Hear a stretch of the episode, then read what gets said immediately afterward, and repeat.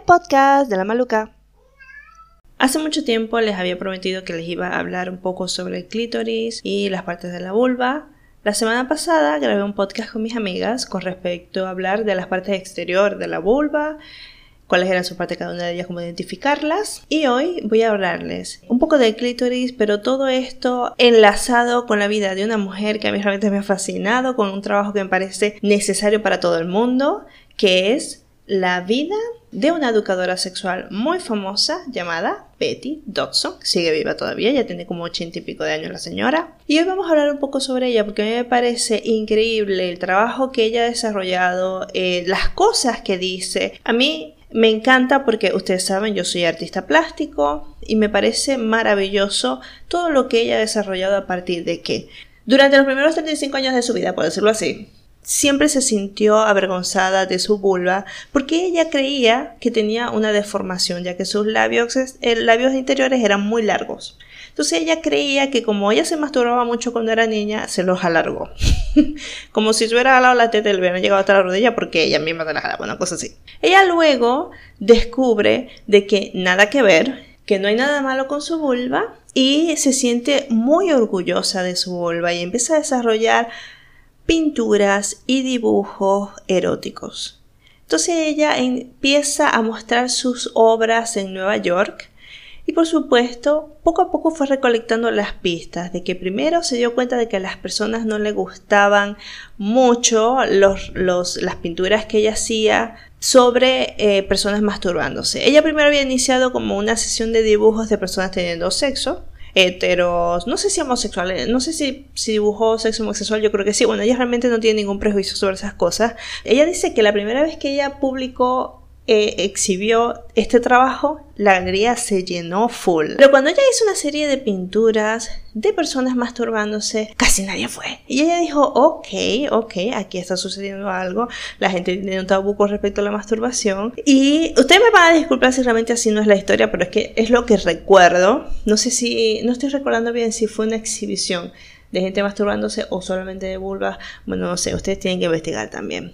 Betty Dodson se escribe su apellido D-O-D-S-O-N. Entonces lo interesante es que ella está en medio de este proceso de empezar a ver la reacción del público con respecto a la sexualidad. Ella era una artista, ella era una pintora erótica y estaba constantemente enfrentando esto al público. Además de eso, también estaba muy involucrada en los movimientos feministas y una de no sé, un grupo, de, un grupo al que ella solía acudir, le dijeron que ella misma tenía que formar su propio grupo de mujeres que se reunieran a hablar sobre feminismo, ella lo hizo y se dio cuenta de que las reuniones eran como que lo mismo, un montón de mujeres que se reunían a quejarse de lo infelices que eran en su vida, especialmente con sus maridos. Poco a poco ella fue indagando y se dio cuenta, descubriendo en estas reuniones con sus amigas, que la mayoría nunca había tenido un orgasmo. Y ahí fue cuando ella se le prendió el cerebro y dijo, ¿saben qué? Nos vamos a masturbar todas aquí, ya, bájense esa pantaleta. Yo me imagino que la situación fue así. O ella dijo, ¿saben? ¿Ustedes quieren tener un orgasmo? ¿Quieren tener un orgasmo de verdad? ¿Qué les parece? Yo les invito a que se masturben conmigo. Esto puede sonar rarísimo porque ustedes saben, la, nuestra cultura ha vulgarizado la sexualidad. O sea, nuestra cultura hace que inmediatamente uno piense, ¡Ah! Dios mío, qué escándalo, un poco de mujeres haciendo una orgía entre todas, qué horror. Usted imagina esa situación y cómo nuestros prejuicios empiezan a salir. Para los que tengan los prejuicios, para los que no, no sé, les puede parecer esto maravilloso. Pero no sé, estamos hablando de qué tiempo. No sé, no sé qué año fue. Déjame averiguar. Miren esto, ella comenzó a hacer estas reuniones a finales de la década de los 60. Porque miren la broma, yo le he dicho a ustedes, yo no sé si, si en algún momento lo dije en voz alta. A medida que fui leyendo un poco sobre la revolución sexual femenina, me di cuenta de que realmente en los años 60 no se liberó la sexualidad femenina, se liberó la sexualidad. Yo le diría que es algo así como una liberación sexual darle la posibilidad a las mujeres de que tengan sexo sin el riesgo o al menos tener la posibilidad de controlar o que ellas tengan un poquito de control con respecto al, a evitar quedar embarazadas y poder disfrutar del sexo sin correr ese riesgo. Y ni tanto, porque, ok, vemos la historia, amigo, o sea, vemos la historia, sabemos que tampoco fue tanto así, o sea, no fue que todas las mujeres, ay, pudieron tener la libertad de tener sexo cuando quisieran y nunca quedar embarazadas, porque obviamente no fue así. Hubo una liberación de la sexualidad, pero no una liberación del placer femenino. Porque miren lo que está haciendo Betty en este entonces, en esta década. Ella está buscando, o sea, ella está hablando con esta serie de mujeres, está invitándolas a que se masturben, a que conozcan su vulva y haciendo poco a poco una pequeña recopilación de información que después se las voy a leer específicamente, pero bueno, volvamos al pasado. Lo que yo les quería decir con respecto a cómo trabaja Betty Dodson es que no es como no se lo imagina, bueno, no fue lo que yo me imaginé, porque ella tiene hasta videos donde comparte cómo ella procede a, explicarle y educar a estas mujeres con respecto a explorar su propia placer. Son una serie de mujeres que se sientan alrededor en una sala bien cómoda, todas sentadas así en el piso con unas alfombritas, no sé, con unas almohaditas, no sé. Ellas están allí sentadas, Primero, lo primero que ustedes tienen que hacer, como les dije en el podcast anterior con mis amigas, es reconocer las partes de su vulva, reconocer su vulva. Entonces todas tienen un espejo y ellas le dicen lo primero que van a ver es esto, lo segundo que van a ver es esto, lo tercero que van a ver es esto, bla, bla, bla. Y luego empieza ella a guiarlas Mire, vamos a respirar profundamente, toma este vibrador, te lo vas a poner aquí, voy a taparte los ojos. Hay muchos videos donde ustedes pueden ver las diferentes técnicas que ella explica y las diferentes mujeres que van a su consultorio. Y cuando yo veo eso, yo digo, ella es como una guía. Y a mí me encanta que haya sido una artista porque no muchas personas involucran su trabajo con su arte porque ella tiene sus pinturas aparte y hace estas, eh, hace estas sesiones de educación sexual y la gente como que suele separarlas. Para mí es todo un conjunto, porque los artistas en sí son personas que vienen a sanar, son personas que son el, el medio para que tú identifiques algo que está, te está afectando. Son personas que observan, absorben lo que está sucediendo en su realidad y hablan, pueden hablar de una carencia, pueden hablar de una situación que, que viven muchas personas. Entonces Betty Dodson es una artista de los años 60 cuando se da la revolución sexual y ella está notando esta carencia de placer femenino y crea estas sesiones muy... No, no encuentro la palabra, o sea, son sesiones muy cálidas, muy cálidas de un trato tan natural y tan normalizado con respecto a la sexualidad. Ella les enseña a meditar, a relajarse y a encontrar el despertar de su clítoris. Y yo cuando leí eso dije, Dios mío, esto es como un viaje espiritual, como despertar el, este chakra que está dentro del clítoris. No sé, esto es algo que inventé, pero a medida que voy leyendo sobre su trabajo. En toda esta experiencia que ella ha recolectado, habla de que la mayoría de las mujeres con las que ha trabajado, que ella ha identificado un problema general y que tiene que ver mucho con los padres, que dice que los padres cada vez que regañan a un niño o una niña por tocarse, ella dice que si, si estos padres le dicen que eso es asqueroso, la primera lección sobre sexo es negativa. Y cuando es uno de los aspectos más importantes en el crecimiento de una persona y que obtenga placer de ello.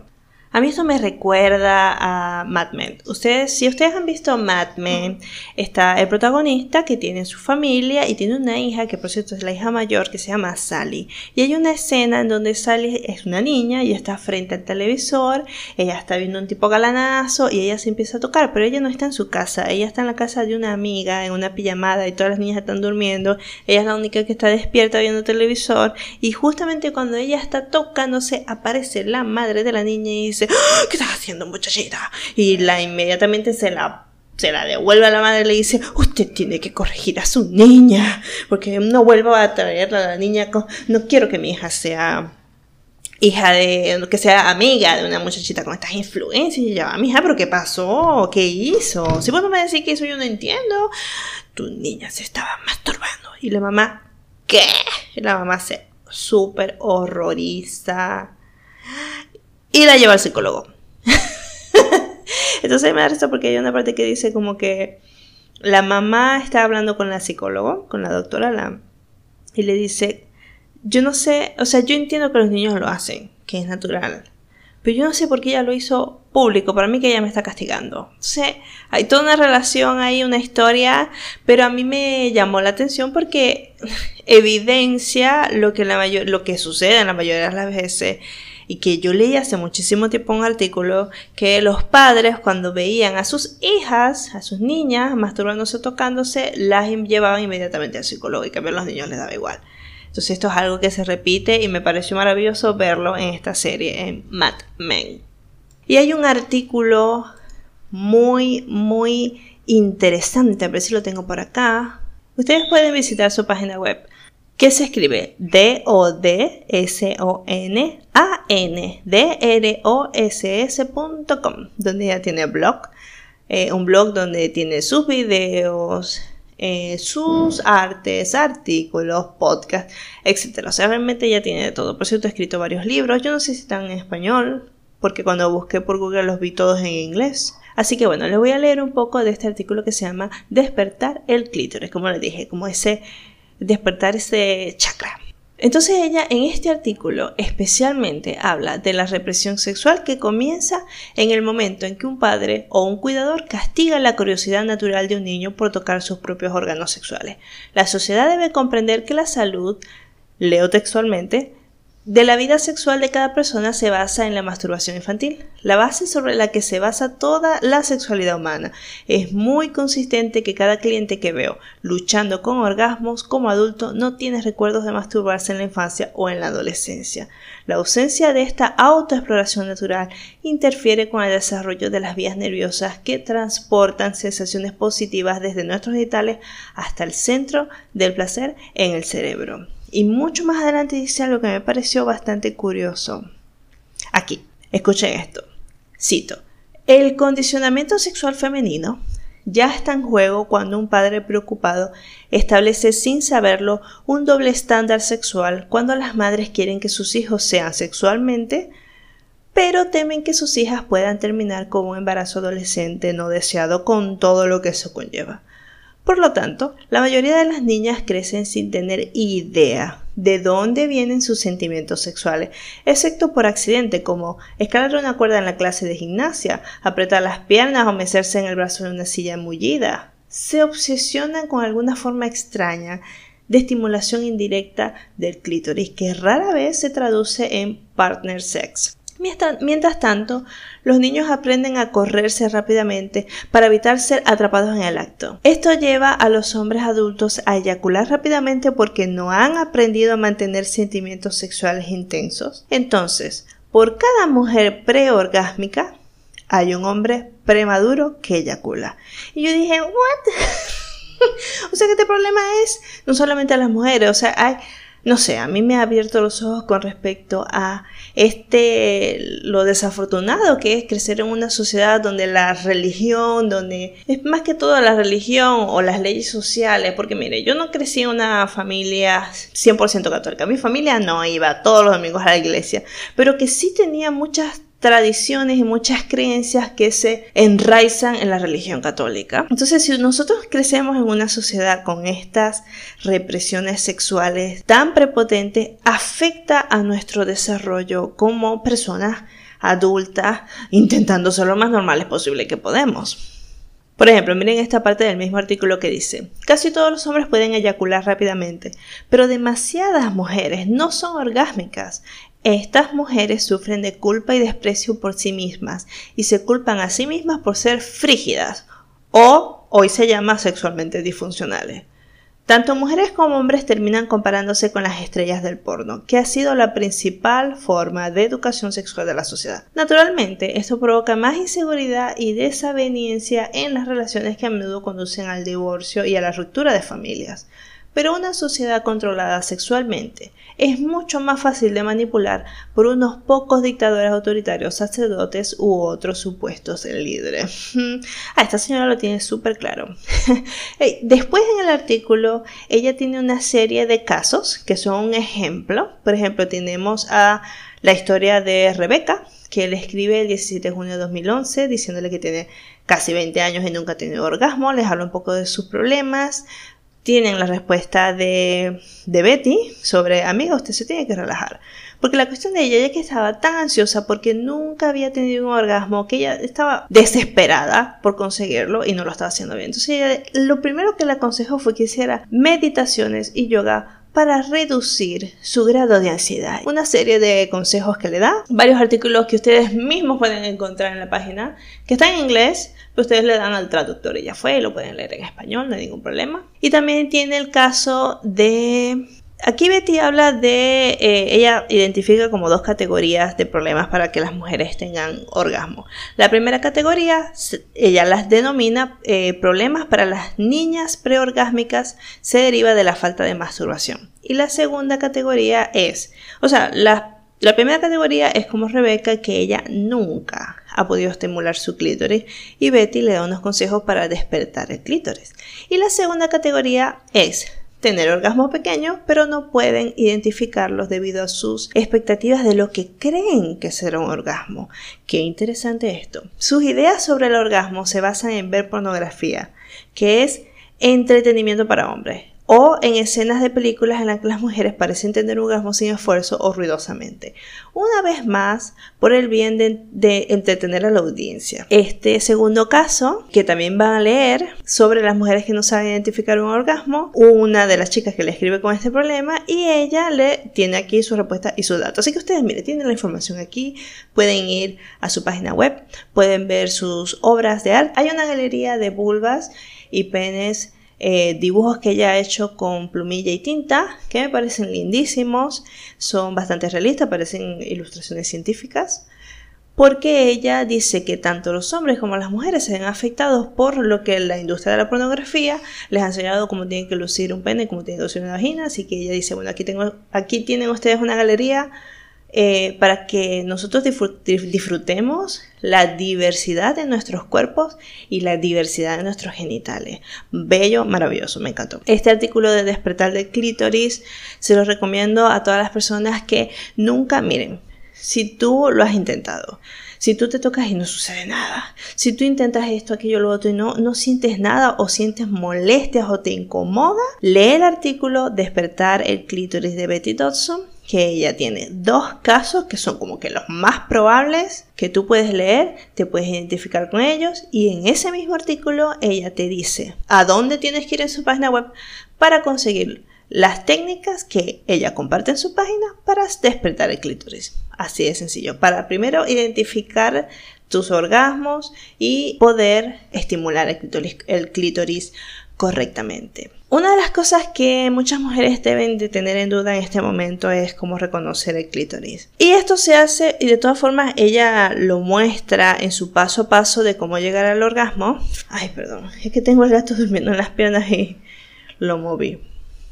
Bueno, en este artículo ella les va a mostrar primero cómo reconocer sus partes. Lo primero que tienen que hacer es como un examen genital se van a sentar con un espejo, aquí está su paso a paso y las diferentes técnicas y cómo proceder. Aquí no hay ningún apuro, ustedes vayan leyendo esto poco a poco.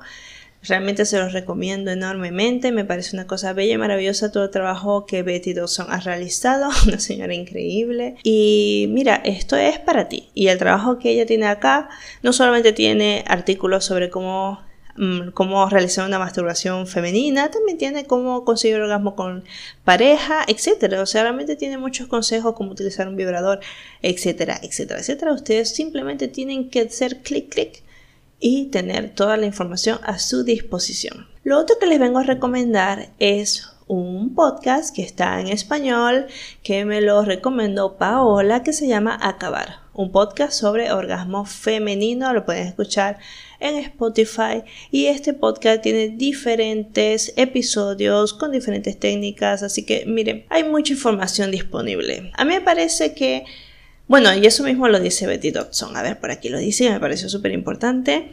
Bueno, no lo encontré, pero hay, hay una parte que leí donde Betty Dodson dice de que aún todavía hay muchas mujeres reprimidas, pero que tenemos a favor eh, toda la información que podemos compartir en Internet para seguir empoderando a muchas mujeres y reconectarlas con su cuerpo. Así que miren, esto aquí es oro puro. A mí me encantaría que todas pudiéramos tener el libro Sexo para Uno de Betty Dawson. En realidad ya tiene varios. Así que bueno, si en algún momento se lo llegan a encontrar, cómprenlo. Si yo fuera millonaria, yo compraría, no sé, un depósito entero y se lo regalaría a cada una de ustedes que me escuchan. pero no lo soy. Así que bueno, así esta es la realidad. Así que bueno, les recomiendo, como saben, el porque, ¿Por qué les recomiendo el trabajo de Betty? Porque es bastante complejo y porque no solamente involucra eh, el paso a paso de cómo obtenerlo, sino que te dice, mira, hay una conexión en tu mente que te está bloqueando, tienes que despertarlo, es como un camino espiritual, es casi como una maestra, una guía espiritual que te va a encaminar poco a poco con toda la necesidad del mundo y que como no todas tenemos la posibilidad de pagarle una sesión privada a esta señora que ella es una ancianita, ella nos ha dado pasos a pasos explicados detalladamente en su página web. Así que por Dios, amigas, aprovechen y conéctense con su propio interior y yo espero que ustedes realmente lo disfruten. Para mí era muy importante hablar sobre esto porque Mire, yo soy mujer, yo también viví estos bloqueos, yo también me preocupé, también pensé muchas cosas que eran y que no eran, pero me informé poco a poco. Betty a mí me ha ayudado muchísimo, no Betty la fea. a mí me, ha guiado muchísimo a entender y a naturalizar eh, todo esto y dije, bueno, yo siento que tengo el deber de seguir propagando la palabra de Betty Thompson. Ustedes hagan este propio camino, ustedes empiecen este propio autoconocimiento, un camino de autoconocimiento, sean sinceros con ustedes, no se tengan impaciencia, cálmense que poco a poco lo van a lograr. Y es muy interesante cómo van a ir descubriendo muchas cosas que ustedes tienen bloqueadas en su, en su vida simplemente porque no se dan espacio para ustedes mismas. Es una forma de autoamarse, autodescubrirse y de ser un ser humano completo. Les dejo este camino y les dejo toda esta información para que ustedes puedan, es más, lo voy a convertir en arroba F mi Twitter. Le voy a dejar los links para que ustedes puedan leer. Y nada, les dejo este camino para que ustedes mismas lo recorran paso a paso, sin miedo, sin pena. Es momento de enfrentarlo, es momento de empezar este hermoso camino de amarte a ti misma. Si ustedes se preguntan cómo estoy, pues yo no sé por qué la gente me pregunta. Yo siento que la gente se desespera y se preocupa demasiado por mí. ¿Qué cómo estáis? Mis amigos me escriben, familia, ¿cómo estáis? Y yo, yo estoy bien. O sea, es lo mismo. Todos los días son iguales para mí. No hay nada de qué preocuparme. Eh, nunca había estado tan normal y tranquila en mi vida. O sea, hay un, esto es una otra dimensión donde yo no tengo tantos problemas. Se siente raro, pero es así. Hoy es lastimosamente esta situación que le cae, es la peor situación para muchos. Para otros, ustedes les sorprenderá, pero para otros es la mejor situación. Mire, yo les voy a dar un pequeño ejemplo, porque la vida es así, ¿me entienden? O sea, cada quien vive su propia realidad, sus propias verdades, sus propias situaciones. Y nosotros tenemos este mal de creer que tenemos que preocuparnos, o sea, tenemos que negarnos nuestra tranquilidad y nuestra felicidad porque otros están sufriendo. Y eso no tiene, no tiene sentido. Como estamos en un mundo globalizado y totalmente conectado, yo hoy puedo tener el, día más hermoso del mundo. Y eso se puede arruinar. Si yo hago clic, entro a Twitter y veo que hubo una matanza en Colombia, que por cierto en Colombia están pasando cosas bastante fuertes porque están asesinando jóvenes, Imagínense que un día entré y era, un día entré a Twitter y me enteré de nueve muertos, después otros tres, después cinco, yo, Dios mío, o sea, caso grave. Mejor ejemplo de esto es el día que sucedió la explosión de Beirut. Y obviamente estas noticias te hacen sentir mal, pero vos veis a tu alrededor y vos estáis viviendo en otro país, en otra parte del mundo, de las cosas están bien tranquilas. Así que si tú te puedes relajar, relájate, no te agobies por problemas que no te corresponden. Ya olvidé por qué les estaba diciendo yo esto de los problemas y qué se hago. Ah, claro, les quiero comentar el caso de una señora que yo conozco, porque yo en este barrio donde vivo, al principio cuando me mudé, conseguí trabajo en una fiambrería, un sitio donde venden quesos y jamones. Aquí le dicen fiambrería, nosotros le decíamos charcutería. Entonces yo estoy vendiendo ahí mis quesos y jamones y conocí a mucha gente que vive en este barrio y hay una señora que tiene una enfermedad, ¿cómo es que se llama? Bueno, en este momento no recuerdo muy bien de qué, cómo se llama la enfermedad. Me río porque últimamente no me estoy acordando de nada. El hecho es que ella tiene una enfermedad que hace que la piel se como que crezca en exceso y le deforma el rostro. Y yo eh, la he atendido con mucho cariño y mucho respeto cada vez que va a la fiambrería, porque yo siempre noto que ella va cuando no va gente, obviamente, o sea, la gente reacciona cuando la ve, especialmente los niños. La cosa es que eh, yo la noto, o sea, noto su incomodidad porque la sociedad es así, reacciona con el físico especialmente, y es una mujer, o sea, un montón de cosas ahí están sucediendo. Y en estos días salí a hacer unas compras y la veo usando una la mascarilla obligatoria para todo el mundo y Miren, yo he visto a esa señora. Cada vez que salía, cada vez que la veía caminando por la calle para llegar a la tienda, ella siempre caminaba con la cabeza viendo al piso.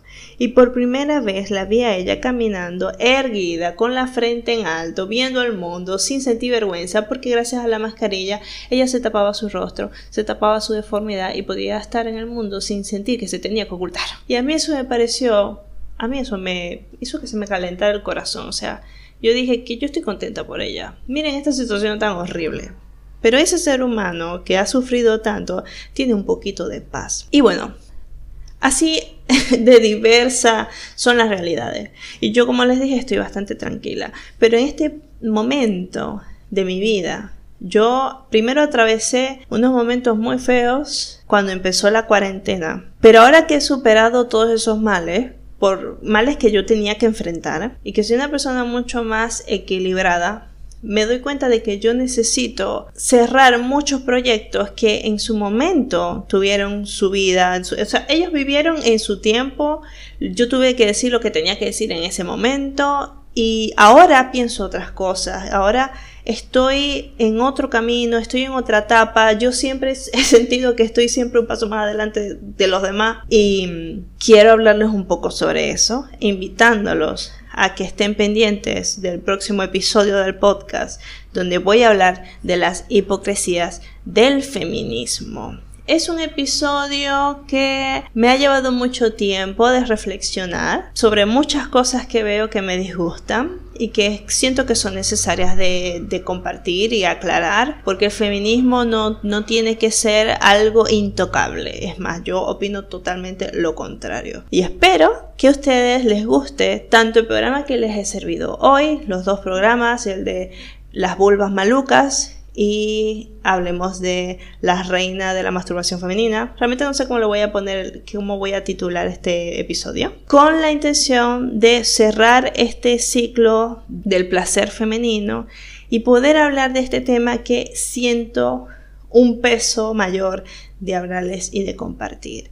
Estoy contenta de poder hacer también un podcast tranquila en mi casa con mi computadora, el micrófono que tanto, o sea, este micrófono que ahora que me doy cuenta que es carísimo, que antes era uno de los más baratos y ahora resulta que uno de los más caros, y el programa de edición para que ustedes tengan un podcast de calidad, como a mí me gusta ofrecerles a ustedes mis episodios, no como el anterior, porque con esta cuestión de la cuarentena que yo no puedo invitar a nadie en mi casa, donde tengo mi equipo preparado para que todos nos sentemos, tomemos té y de vez en cuando yo les hago dibujo mientras hablamos, ya eso no tiene que, no puede ser, ya estoy viviendo otro, otra realidad, otra situación. Y el podcast que grabé con, con Paola y Madeleine a mí me, me molesta, me, me parece una mamarrachada haber hecho una llamada por Zoom, que fue lo que hicimos, grabar el audio y que ese audio sonara tan mal. Y ni siquiera lo puedo editar en el programa. Y ni siquiera me iba a preocupar por hacerlo porque yo quería salir de eso y punto. Así que bueno, espero que ustedes estén preparados para el próximo episodio y que de aquí a allá hayan comenzado este camino de autodescubrimiento. Los quiere muchísimo su querida ilustradora y Katney Ferrer. Nos vemos. En, no sé, nos vemos cuando la vida lo decida. Yo espero que sea la próxima semana, pues estoy muy animada a hacer este podcast. Así que, chao, chao.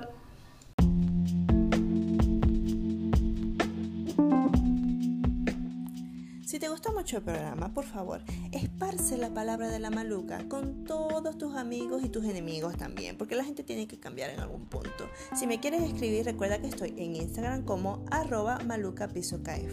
En Twitter estoy como arroba katnif. Recuerda que mi nombre se escribe K-A-T-N y si realmente me quieres escribir una dedicatoria larga y tendida, recuerda que está mi correo holamalucas.gmail.com. Estoy esperando por recibir su comentario y también la sugerencia de los temas que ustedes quieran que nosotros les arranquemos todos los pelos a esas dudas que tienen por allí. Muchas gracias por unirse al podcast y sobre todo por esparcir la palabra. Gracias.